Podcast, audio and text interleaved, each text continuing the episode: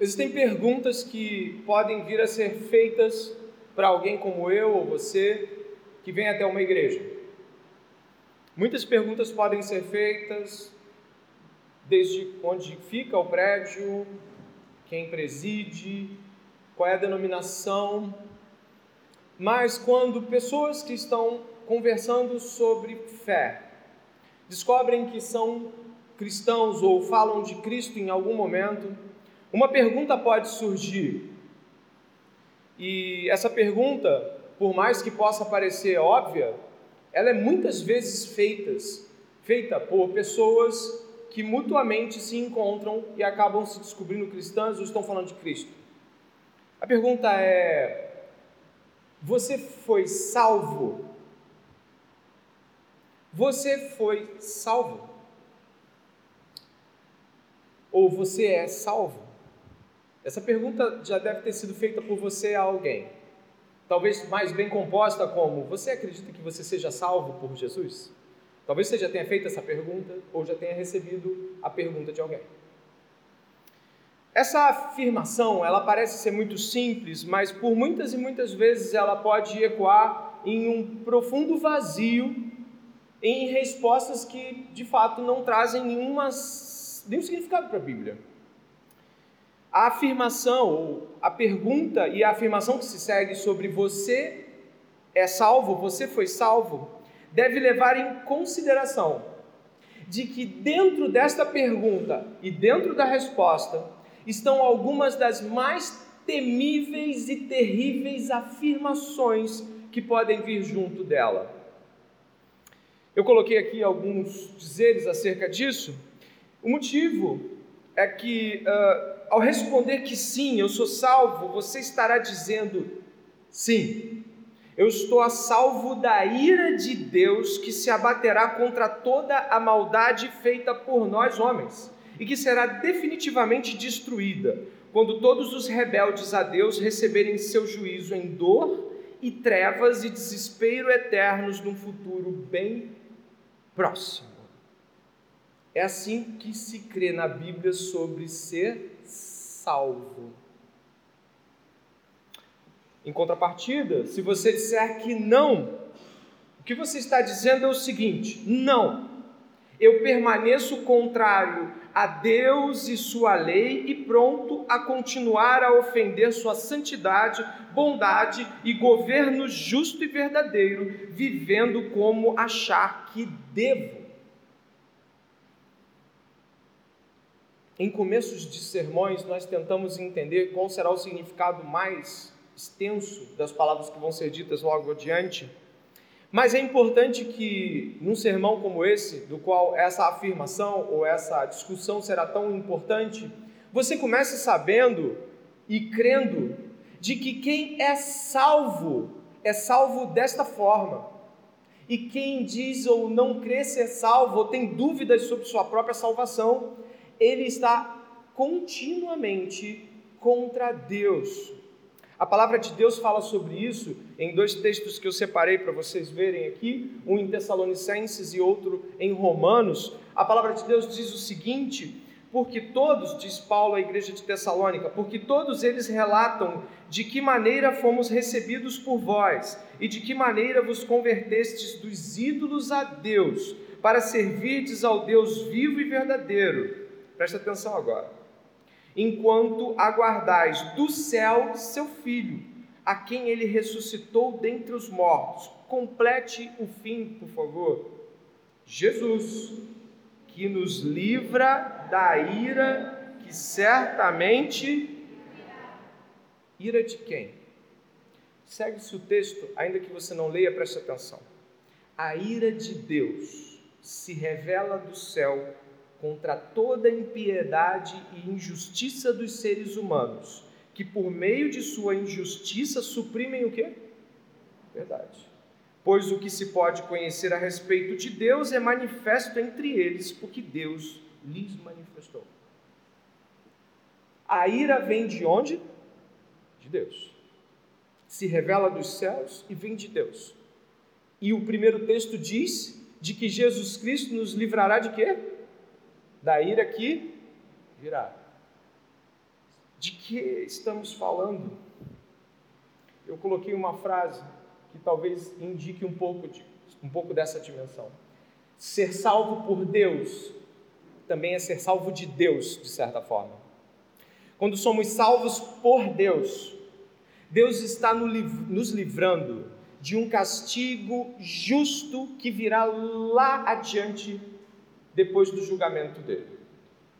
O que nós estamos falando quando dizemos fomos salvos, fui salvo por Jesus Cristo. Você foi salvo por Jesus Cristo, do próprio Jesus Cristo que virá e julgará a terra com justiça. Por que eu estou começando a falar sobre isso? E por que entrar num sermão logo, como diriam alguns pregadores, numa posição alta de discurso e forte em argumentos. Porque nós estaremos hoje no capítulo 2 de Josué. E este capítulo fala de uma cidade que está prestes a ser alvo do juízo de Deus. Jericó está ali, esperando para que Deus vingue de modo santo e justo todos os pecados daquela cidade. E quando nós estamos falando sobre ser salvos, e quando nós vimos os juízos anteriores de Deus, isso não pode nos passar batido. E cada um de nós, esta noite, começando já nesse início de sermão, deve pensar significativamente, significativamente: eu sou salvo? Sim, eu sou salvo. Nossa, eu sou salvo disso. Eu não sou salvo? Sim, se você não é salvo, você está esperando por tal juízo e tal destruição. Por que falar disso? Bom, eu enumerei algumas coisas antes de entrar no texto, porque hoje, como disse, o capítulo 2 é sobre uma cidade em juízo diante de um Deus que iminentemente destruirá essa cidade. Segundo, porque falar sobre o juízo e falar sobre a ira de Deus que se abaterá sobre nós é bíblico. Ou seja, a Bíblia fala como acabamos de ler, que assim como Jericó, a cidade do texto de hoje, estava sob uma sentença irrevogável de juízo, nós, sim, nós mesmos, estamos também sob este juízo que deve ser anunciado antes que aconteça, para que pessoas se rendam a Deus e não venham a estar diante deste juízo. Mais um ponto, porque muito do que se fala sobre juízo não é crido como juízo. O que eu quero dizer é que muitas pessoas acreditam que isso possa vir a acontecer em um futuro médio ou distante, mas não se comportam como tal. E por fim, eu diria que uma fé que crê que Deus vingará os pecados dos homens com justiça, essa fé exige um tipo de reação que não pode ser a reação da maioria das pessoas. O pastor Ursi Sproul, que é a nossa última parte desta abertura, o pastor Ursi Sproul, que morreu há bem pouco tempo, traz em um dos seus sermões três minutos onde ele discorre com um certo grau de, de, de, de, de interpretação o modo como nós não ligamos para a ideia de que Deus virá em juízo.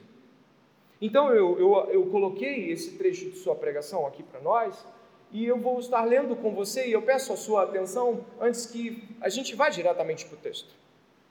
Ele começa dizendo assim: Sabe, eu odeio a doutrina do inferno de muitas maneiras.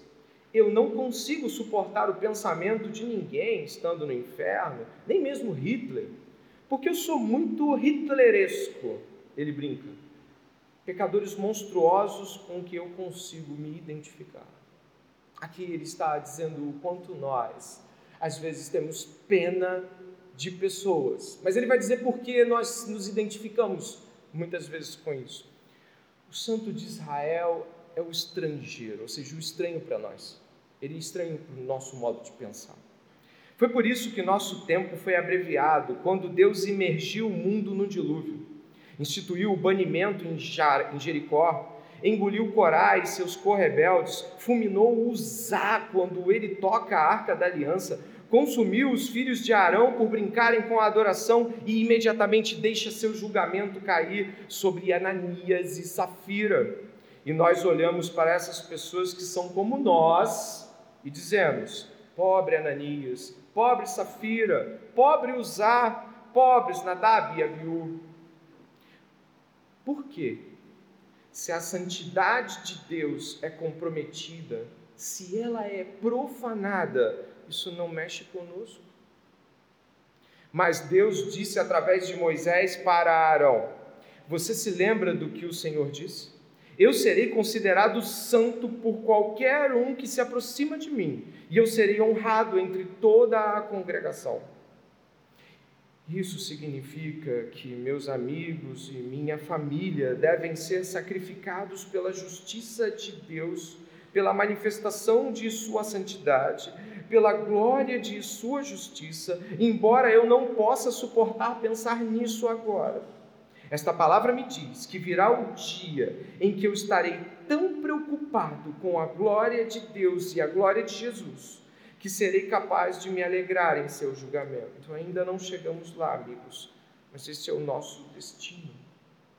Essas palavras extremamente duras são ecoadas nas Escrituras quando nós percebemos que nós temos mais pena dos que vão para o inferno do que o fato de que a santidade, a bondade, a justiça de Deus em Cristo Jesus são profanadas deturpadas, envergonhadas ou pregadas ao contrário. Nós não nos importamos tanto. Isso não tem a ver com o fato de não desejarmos que as pessoas vão para o inferno. Isso não tem a ver com o fato de que gostaríamos de pregar e que todas fossem salvas. Isso não tem a ver com isso. Tem a ver com quando nós estamos pensando no inferno eterno para alguns e colocamos ao lado a santidade, a pureza, a justiça, a bondade, a verdade de Deus, e a gente fica assim, coitado de Ananias e Safira, quando Jesus Cristo foi crucificado, humilhado, envergonhado, negado e destratado pelos homens, e ainda assim Deus continua salvando homens. Vai haver um momento onde os santos, aqueles que o Senhor salvar, vão estar olhando para Deus enviar pessoas para o inferno e dirão: é justo diante de quem tu és, é justo diante da tua glória. O Senhor não merecia receber toda afronta, infâmia, toda blasfêmia que recebeu por nós e por eles. O Senhor é digno da justiça que aplica aos homens. Se isso te indignar, duas coisas: isso é Bíblia e a outra, o teu senso de justiça ainda pende para a sua justiça.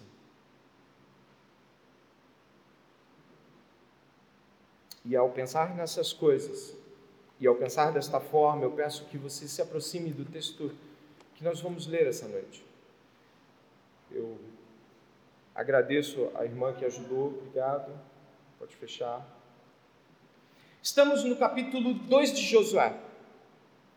São 40 anos após a chegada do deserto saindo do Mar Vermelho. 40 anos após isso, nós temos os eventos que você está vendo aqui. O líder Moisés é morto.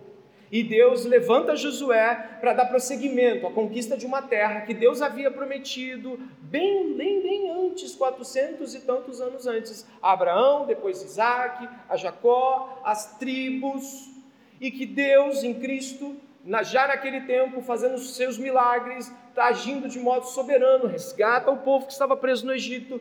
Moisés leva esse povo por 40 anos de uma peregrinação onde o povo é rebelde, é duro, é blasfemo, é idólatra, é contrário à bondade de Deus que os resgatou. E então o próprio Moisés, que havia levado e carregado o povo, também acaba sendo é, disciplinado por Deus, porque em um dos seus momentos ele declina de uma posição de liderança extremamente importante e se volta contra Deus. Em um tantinho assim. Mas aí você pensa, mas só uma vez. Estamos falando sobre Deus e sobre, sobre quem Deus é. Segue-se daí Josué, a qual nós hoje estamos observando, mas dentro de um outro personagem. O personagem que nós estamos vendo aqui hoje, depois de 40 anos de jornada e a entrada de Josué, o personagem não é nem Josué, o tão importante desta noite, mas é, é uma prostituta chamada Raabe ela se encontra no capítulo 2 e também vai ser mencionada nas Escrituras, bem lá na frente, em Hebreus, livro de Tiago também, na Epístola de Tiago. A menção dela não é única, ela também é mencionada em Mateus, na genealogia de Jesus Cristo. Dito isso, nós vamos estar através da narrativa de Raabe, uma moradora de Jericó, vendo de que modo, quando Deus emite seu juízo, alguém que crê no juízo se comporta. Compreende isso? Raabe, se, devolve a verdadeira crença em Deus com atitudes que devem nortear as nossas atitudes ao ouvir sobre o que ouvimos no começo do sermão, por exemplo. Como reagirmos a tal juízo que virá? Esta mulher, ela compreende como Deus agirá através de como Deus agiu. E ao entender, crê. Eu estarei tratando da fé de Raabe em resposta ao juízo. E eu gostaria que você observasse os quatro pontos dessa fé e através deste olhar recuperasse o temor a Deus.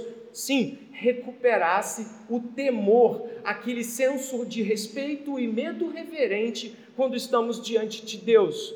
Você entende o que quero dizer? Quando perdemos o temor, perdemos o saber sobre Deus. Nós não sabemos nada sobre Deus, diz o livro de Provérbios, se não temermos a Deus. Então, a minha expectativa como pregador, embora Deus tenha certamente expectativas outras e talvez muito maiores, mas é que recuperemos o temor através do olhar que o Senhor nos dá na dimensão dela. E eu gostaria de ressaltar quatro pontos.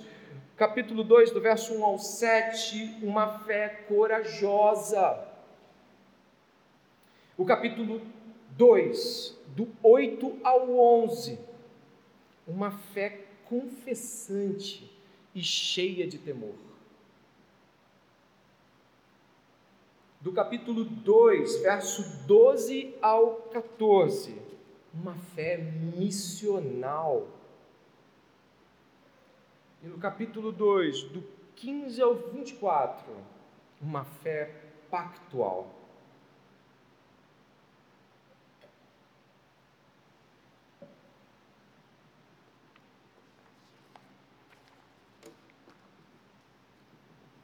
Você reparou que a fé recebeu adjetivos aqui? Você reparou isso? Mas não é uma fé só? É uma fé só. Então por que ela recebeu adjetivos? Você deve se perguntar sobre isso. É uma mesma fé. Ela não teve quatro fés. Ela teve uma fé só. Dr. Mark Lloyd Jones, um dos maiores pregadores do século XX, disse algo importante sobre fé. Ele falou o seguinte: a fé manifesta-se em toda a personalidade de alguém. O que quer dizer? A verdadeira fé salvadora não é apenas uma proeza de esforço intelectual que convence de que algo é verdade. Também não é simplesmente uma série de emoções que galopam e saem com lágrimas. Tampouco é um ato de coragem e vontade e força demonstrando ousadia. A fé verdadeira, ela se manifesta em todas as ações de uma pessoa e não existe uma parte do que você revela que não exponha a fé que você tem. Então a fé de Raabe é traduzida de modo a explicitar todos os nuances da sua personalidade. Ah, não, eu tenho fé, mas eu não eu não falo muito sobre isso. Eu tenho fé, mas é do meu jeito. Não existe isso para a Bíblia. A Bíblia diz que a fé toma alguém e transtorna todos os eixos normais do normal antigo e o novo normal, a transformação, a regeneração, ela acaba transformando toda a personalidade de alguém. E eu quero que você possa crer nisso essa noite, porque é assim que a Bíblia fala sobre regeneração. Olhando desta forma, essa fé corajosa de Raabe, que está aí, ó, do capítulo 2, verso 1 ao 7. Observe o texto, por favor. Existe um momento aqui onde os espias chegam até Jericó e eles dormem lá na casa dessa prostituta. A Bíblia não aponta para nenhuma realidade de sexualidade envolvida aqui. Quando a Bíblia fala que alguém coabitou, deitou, adentrou alguém, a Bíblia é muito explícita a Bíblia não poupa os pecados dos seus santos. Mas nesse caso aqui, ela também poderia ser, como era de costume, uma dona de hospedaria. Era comum de que zonas de hospedaria e prostituição estivessem atuando da mesma forma. Então, apesar dela ser prostituta e desse termo no Velho Testamento ter um uso para hospedaria, a gente sabe que o termo utilizado em Hebreus é para meretriz, então a gente entende que ela era uma meretriz e de que há uma razoável certeza sobre o fato de que ela estava hospedando como hospedava muitas outras pessoas que passavam ali naquela localidade. Mas repare a atitude de Rabi. Da localidade de Sitim, verso 1, Josué, filho de Num, enviou secretamente dois espias, dizendo: Vão e observem a terra e a cidade de Jericó. Eles foram e entraram na casa de uma mulher prostituta, cujo nome era Raabe, e pousaram ali. Então, a seguinte notícia chegou aos ouvidos do rei de Jericó: Eis que essa noite vieram aqui uns homens dos filhos de Israel para espiar a terra. Por isso, o rei de Jericó mandou dizer a Raabe: Traga para fora esses homens que vieram a você e que estão aí em sua casa, porque vieram espiar toda a terra. Mas a mulher que havia escondido os dois homens respondeu: É verdade que os homens vieram a mim, mas eu não sabia de onde, é, de onde eram. Quando o portão da cidade ia ser fechado, já sendo escuro, eles saíram. Não sei para onde foram. Se forem depressa atrás deles, ainda os alcançarão. Ela, porém, os tinha levado para o terraço da casa e os havia escondido entre as canas de linho que havia colocado em ordem no terraço. Aqueles homens foram atrás dos espias pelo caminho que leva aos vales do Jordão. E depois que eles saíram, fechou-se a porta da cidade. Um ponto importante aqui, antes que você condene a mentira de Rabi, as escrituras não estão negando a mentira dela e nem afirmando de que é certo ou errado. Na verdade, a Bíblia é muito clara sobre mentira. O foco do texto é de que esta mulher está mostrando fé ao arriscar o seu pescoço. Sim, ao esconder os espias. E ela faz isso antes que eles denotem qualquer juramento de vou te proteger a sua família. Ela faz isso antes, ela, ela previamente já crê que deva fazê-lo.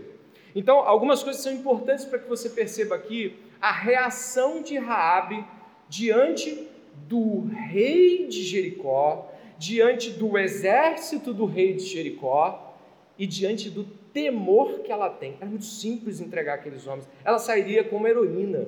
Ela sairia bem vista por todos. Ela entregou os dois espias. Eles poderiam servir de moeda de troca, eles poderiam servir de, de moeda de, de assombro, eles poderiam ser torturados para que Israel pudesse ver como os de Jericó, os cananeus de Jericó eram ferozes. Não! Ao invés de se assegurar no rei de Jericó, ao invés de fazer pedidos ao rei de Jericó, ao invés de ter medo do exército da cidade, ela os esconde. Isso lhe custaria a vida. Qualquer movimento mais agudo de entrada e verificação geral da casa, essa mulher seria morta. Essa mulher seria degolada. E no mundo antigo seria degolado ela, pai, mãe, tudo que tivesse ao redor dela, familiares. Por quê? Porque ela seria considerada alguém traidora. Repare que Raabe aponta claramente para uma realidade onde ela está ousadamente arriscando-se por crer que é mais perigoso ir contra Deus, o Deus que ela vai revelar quem é daqui a pouquinho, do que é, contra o rei de Jericó, contra o exército de Jericó. Ela faz uma medida de esconder dois espias anônimos de um Deus que não é o seu Deus, pelo menos não era o Deus dela até algum tempo, ela os esconde. Ela rompe com a segurança, a segurança iminente ela rompe com aquilo que a gente conhece como uh, segurança desse mundo. Ela não tem medo de colocar-se diante de todos da cidade. Não há nenhum sinal sequer nas Escrituras de que ela recebe apoio, incentivo ou de que alguma coisa garanta que isso vai dar certo. Ela arrisca-se. E por isso eu pedi que você colocasse a mentira no, no lugar onde ela de fato é. A mentira é errado. Mas nós estamos aqui trabalhando o temor desta mulher em comparação do temor dos homens e o temor a Deus. Ela teme que estes homens sejam pegos, porque eles representam um poder maior, uma força maior. Ela, eles, ela teme o Deus que ela não vê. e ela prefere temer esse Deus do que os homens que ela vê. No Evangelho de Lucas, Jesus já assinala de que nós deveríamos não temer os homens que podem matar e depois nada mais podem fazer, mas temer aquele que depois que mata pode jogar nossa alma no inferno. É isso que a Bíblia diz sobre temer alguma coisa. Nós não devemos temer o que os homens podem nos fazer. Depois que Pedro e os apóstolos são surrados pelo Sinédrio em Atos, eles dizem que eles não podem calar a boca diante das coisas que eles têm visto e ouvido. Nós não podemos temer. O temor impede que pessoas vão ao campo missionário porque elas temem ser presas em lugares terríveis como Coreia do Norte, China, que para o cristianismo representam morte iminente. Pessoas temem falar a verdade diante do seu chefe, condenar uma prática ilícita no trabalho, sim ou não. Você já deve ter visto esses dilemas. As pessoas estão diante de, um, de uma verdade, falar a verdade. E o que acontece? Elas temem ser mandadas embora, temem de que a verdade irá desestruturar o seu, o seu establishment, sua posição. Ela mostra que o temor a Deus leva-nos à radicalidade de só temer a Deus e mais nada. E ela vai revelar os, os porquês dela depois. Mas repare, ela faz isso sem promessas de que será poupada. Ela não faz isso, preste atenção nesse último ponto dessa primeira colocação da fé corajosa ela não faz isso com garantias de que seria poupada pelos espias. Os espias poderiam partir e ainda dizer assim: não, não vamos. Vamos pensar no seu caso, Rabi. A gente vai perguntar a Moisés se de repente ele pode te dar essa ajuda. Ela não faz porque tem promessa de que vai viver, porque Javé, Jeová, o Deus dos hebreus, disse que ela vai viver. Não há nada não há nada que garanta de que ela vai viver. Ela teme a Deus, apesar das não garantias. Ela teme a Deus acima de todas as coisas. Uma fé que teme assim, treme diante das falas de juízo bíblicos.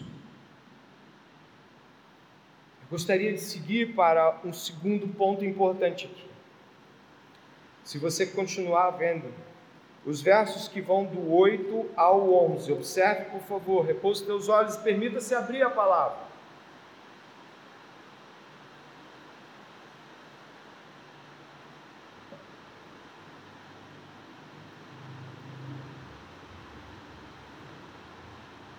Verso 8 até o verso 11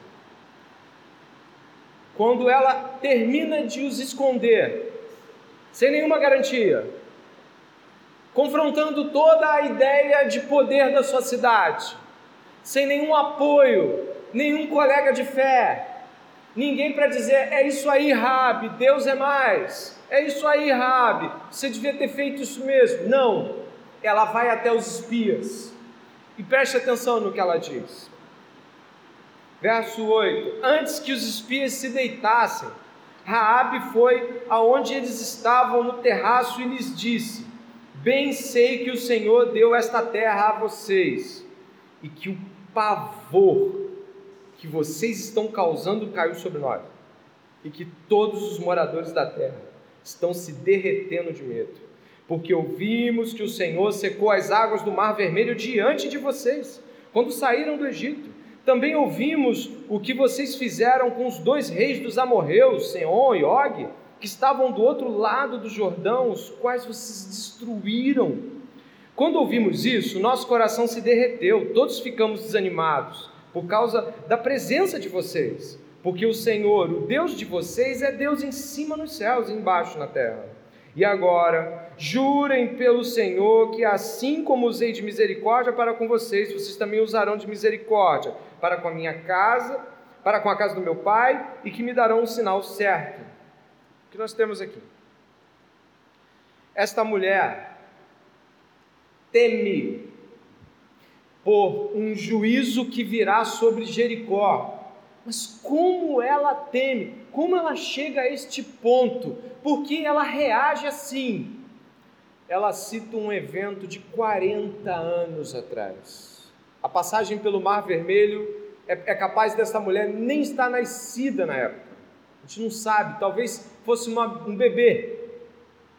Ela nem viu, não era egípcia para ver, não era hebreia para ver, ela só o quê? Ouviu. A quem ela atribuiu a passagem?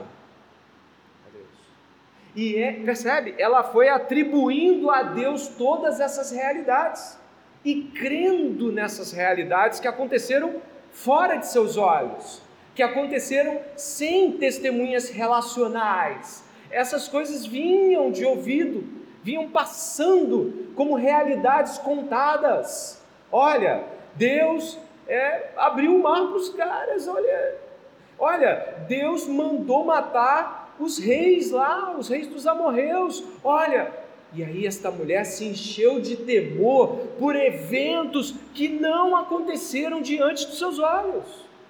E ela estava crendo que se Deus fez aquelas coisas e disse que vai destruir aquela cidade, é porque Deus vai destruir aquela cidade. E é aí que mora a, a fé bíblica e o temor bíblico de uma fé confessante. Você e eu já ouvimos as histórias sobre o dilúvio, onde Deus enche a terra de água e só uma família sobrevive. Você já ouviu falar sobre essa história? Você também já ouviu falar sobre Sodoma e Gomorra, não? Deus faz chover, chover fogo consome aquelas cidades devido à sua promiscuidade. Você já ouviu falar, por exemplo, de que Deus disciplinou Israel com uma dureza absurda, levando eles até Nabucodonosor, ou pegando Nabucodonosor, tirando eles de lá, mandando para o exílio décadas de exílio. Você já ouviu essas histórias? Sabe o que aconteceu com essa mulher? Quando ela ouviu as histórias sobre o Deus de Israel, ela ficou apavorada. Você já esteve apavorado? Quando você está apavorado, você dá tudo para se livrar daquele problema. Quando você está apavorado, você age com reações de entrega imediata. Você, quando está apavorado, a única coisa que você pensa é: eu vou me livrar disso, eu tenho que escapar disso. Quando estamos apavorados, derretendo de medo, nós não nos comportamos assim. Vou lhe mostrar. Olha, o juízo de Deus está sobre toda a terra. Os homens, como eu e você, somos maus. E nós temos ferido a santidade de Deus. Sabe aquilo que você fez ontem? Aquilo foi uma afronta a Deus. Você deve rever o que você fez. Ah, é verdade, não é, eu vou pensar sobre esse pecado. Isso não é temor. Por que, que isso não é temor? Porque isso não está dizendo absolutamente nada de que você acredita que Deus possa fazer o que ele disse que fará com os rebeldes. Ao contrário de muitos de nós, essa mulher reage aos anúncios de juízo e às histórias de juízo tendo um pavor, um temor, uma entrega Talvez você possa justificar o calor dessa noite para dizer que não está prestando tanto bem atenção, ou possa dizer assim: puxa, a palavra é boa, vou meditar depois. Não parece isso que a palavra de Deus diz quando os juízos são colocados diante de nós? É renda-se, renda-se, renda-se diante de Deus.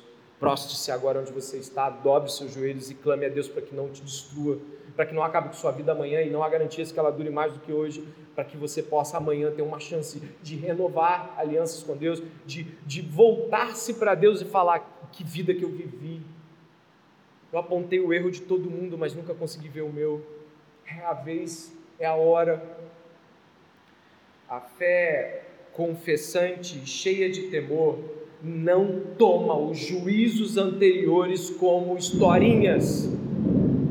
A fé que crê que Deus é, não olha para o que aconteceu e é relatado na Bíblia como muito legal. A fé que crê no juízo que virá treme, a fé se esconde, a fé se abaixa e diz: tem misericórdia. Nós não temos essa reação, porque verdadeiramente não reagimos contra a doutrina do juízo. Não reagimos quanto a, quanto a isso. Nós pecamos muitas vezes deliberadamente, continuamente, e não reagimos com temor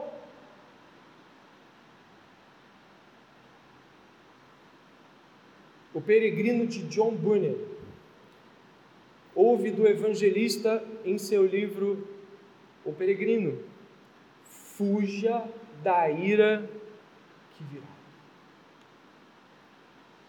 Uma fé confessante é uma fé cheia de temor.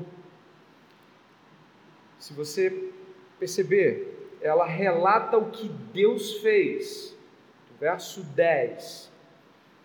E no verso 10, no verso 11, ela relata de que a partir do que Deus fez, Deus é. E olha o que ela diz que Deus é. Verso 11, parte B. Porque o Senhor, o Deus de vocês, continue a leitura até o final do 11, é Deus. Você lembra quando Moisés, em Êxodo capítulo 20, diz que não devemos fazer imagens? Sim ou não? Como é que esse mandamento né, é colocado? Não faça imagens. Como?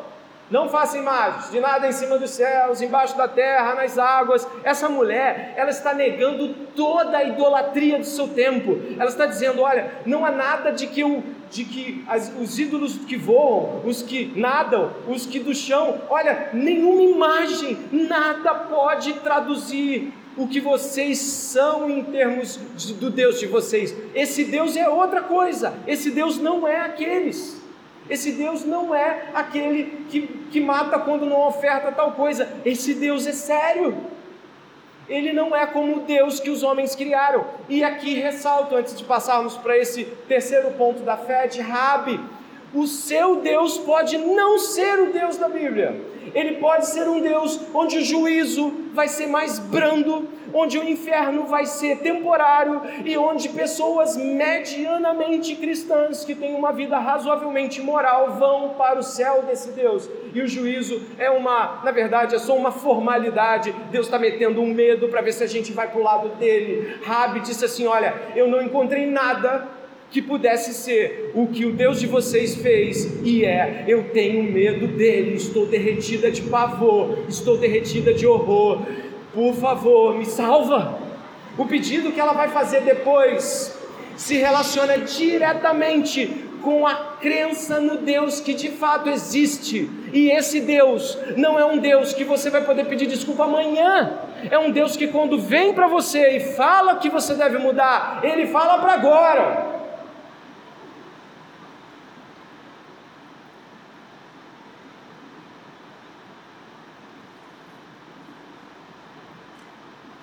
Então,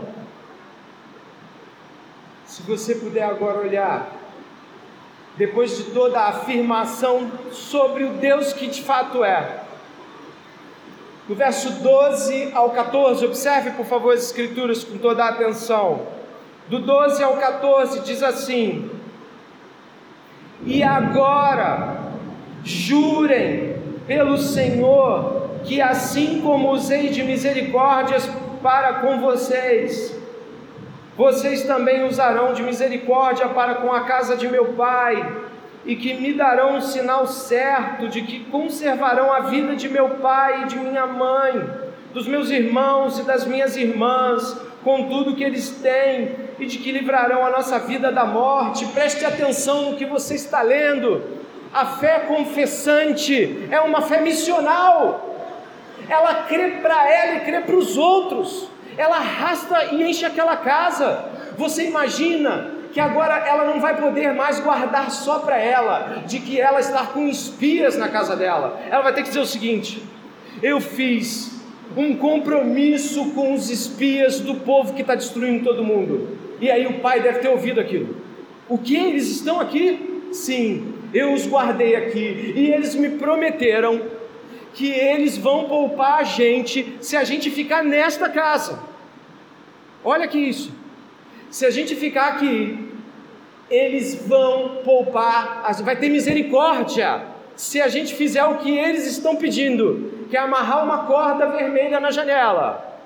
E a gente ficar todo mundo dentro dessa casa. Se sair da casa, vai morrer. E vai morrer justamente, vai morrer com justiça. Se ficar dentro da casa, vocês vão viver. E ela teve que ir para o pai dela e falar isso. E ela teve que ir para a mãe dela e falar isso.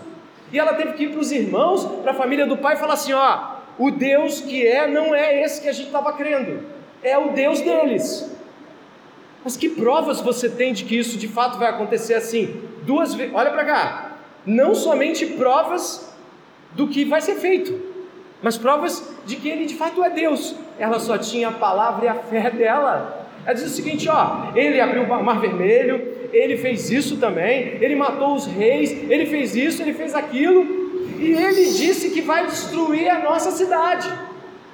Então, de acordo com o que ele já fez. Ah, mas como é que você crê que ele já fez? Foi ele. Foi ele que fez. De acordo com o que você crê que ele fez. E de acordo com o que você crê que ele disse que vai fazer. Então vem para cá, mãe, fica aqui em casa. Isso me lembra a arca de Noé. Isso me lembra a fé de um Noé trazendo uma família para dentro da arca. Isso me lembra claramente quando em muitos momentos do Velho, do Novo Testamento, Jesus está dizendo: vocês querem ir, vocês vão. E aí Pedro chega e fala: não, mas para onde iremos? Para quem iremos? Existe aqui um ponto que deve ser revelado claramente. Se você crê no juízo, você crê que pessoas estão indo para o inferno se estiverem fora de Jesus Cristo. Se você crê no juízo, você crê que seus parentes estão perecendo. Se você crê no juízo, você crê que amanhã, logo mais à noite, você tem um compromisso de trazer pessoas para a fé, porque você sabe que fora dela o juízo é definitivo e iminente. Por isso, esta mulher para nós preconiza o que todos os cristãos crerão sobre juízo. Ela está crendo de que não somente a salvação é salvação para ela, mas é salvação para quem crê no que ela falar, para quem crê no Deus de Israel.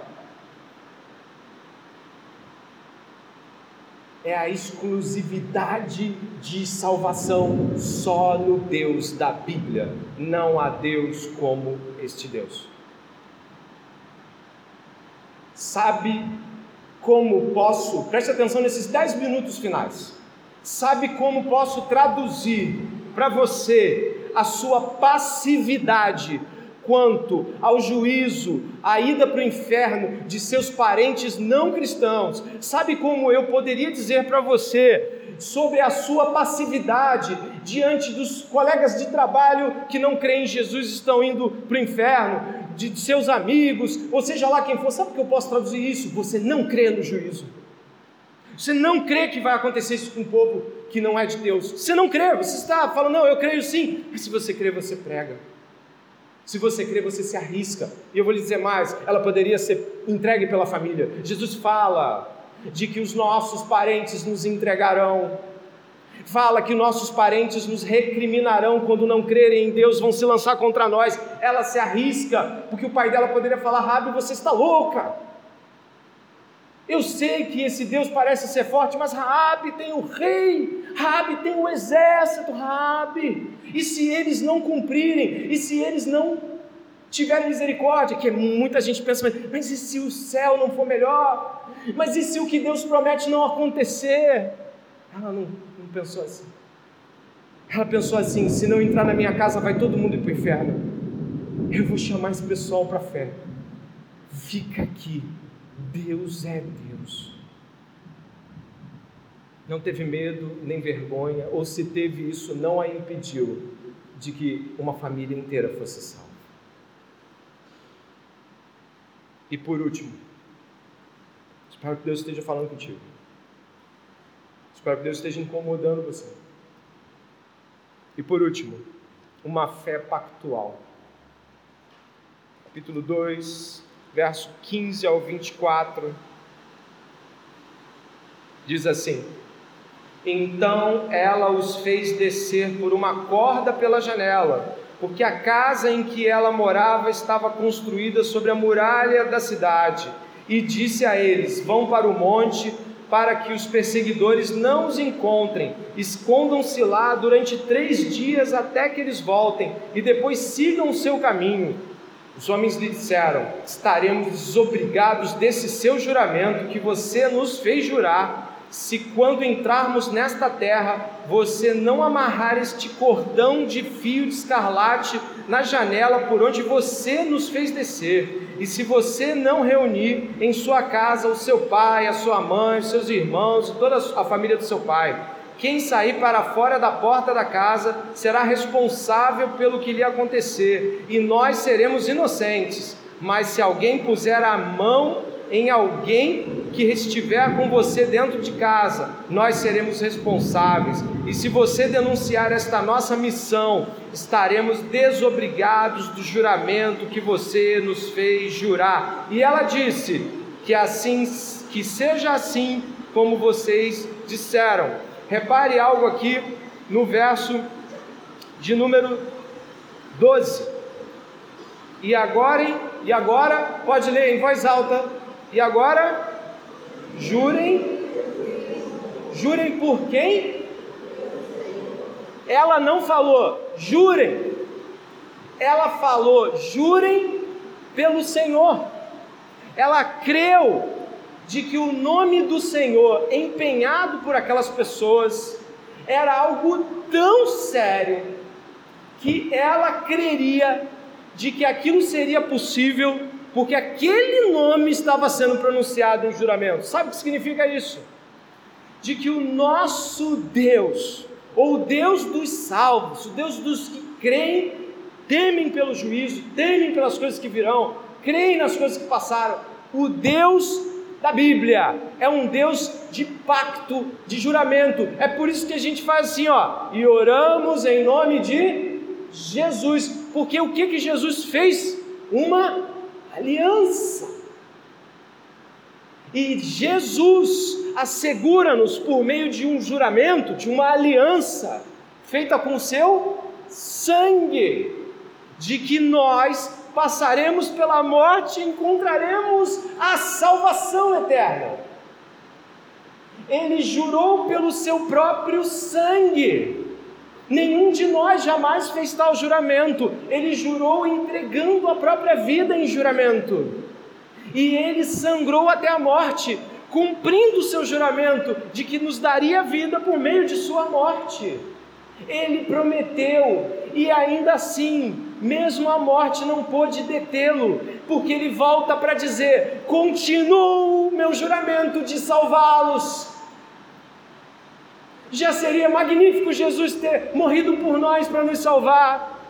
E mais grandioso ainda, ele volta. E ele volta para dizer: se crê em mim, ainda que você morra, você vai viver. Se você crê em mim, ainda que tudo mais possa se lançar contra você, eu lhe ressuscitarei no último dia. Isso, essa fé bíblica, é a fé que nos impulsiona é a fé que nos faz pregar em lugares onde o Evangelho não foi pregado. É a fé que nos faz confrontar-nos com qualquer situação, não importa que nos mandem embora, pregamos no trabalho. Não importa que venham os nossos familiares venham a nos destituir dos laços, pregamos para eles, insistimos, entrem na nossa casa, venham, venham, vocês vão perecer, vai ser terrível, vocês vão ser completamente destruídos.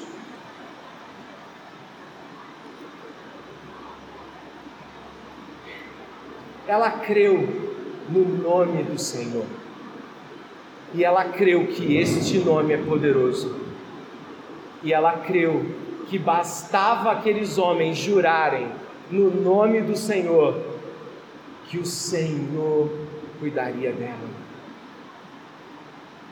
E os homens fizeram fizeram juramentos de destratos possíveis muito parecidos com aquilo que nós devemos crer. Mas se você trair a fé no juramento que fez, desconsidere o juramento que fizemos. O que está dizendo aqui é: permaneça com a sua aliança, permaneça com o nome que você professou, você viverá. E aqui eu termino, fazendo as seguintes considerações.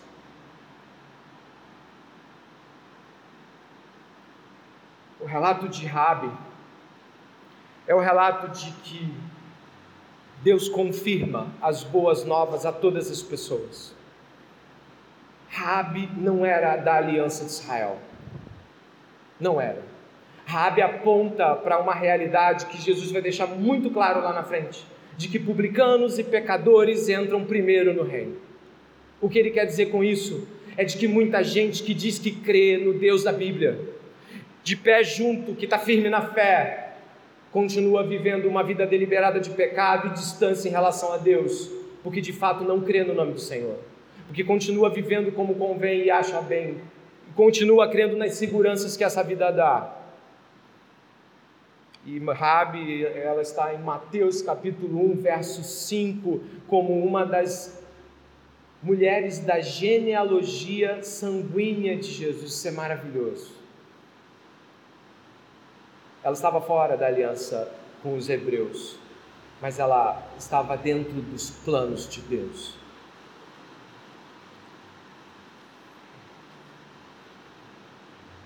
Concluo. Quem foi salvo tem uma certeza declarada do juízo de Deus. Sabe que Deus virá e destruirá todos que não se renderem a Ele, e os termos de rendição são: arrependam-se e creiam no Evangelho. Creiam que são maus do jeito que a Bíblia diz que são. Creiam que Deus é justo, puro, santo e verdadeiro, como a Bíblia diz Creiam que Jesus Cristo, Filho de Deus, foi enviado para salvar os homens, mas nós o rejeitamos, nós, nós o matamos, e Deus virá requisitar o sangue do seu Filho para aqueles que se mantiverem rebeldes e contradizentes a Deus. De que esse juízo está às portas, de que o arrependimento é irremediável, imediato, completo e sem concessões pessoais. É do jeito de Deus. Rabi não tinha como dizer qual seria a cor. Aqueles que fizeram o ato de misericórdia disseram como ele iria ser feito. Deus mandou o seu único filho para que todo aquele que nele crê não pereça, mas tenha vida eterna. Todavia, logo em seguida, João 3 diz: Mas a luz veio ao mundo e os homens amaram mais as trevas do que a luz, porque as suas obras eram más. Talvez exista um motivo pelo qual você não trema diante do juízo. Está se acostumando em gostar das obras más, ou talvez nunca tenha saído delas. Que o Senhor tenha misericórdia de seu povo essa noite aqui. Que o Senhor salve pessoas também. Ore comigo, por favor.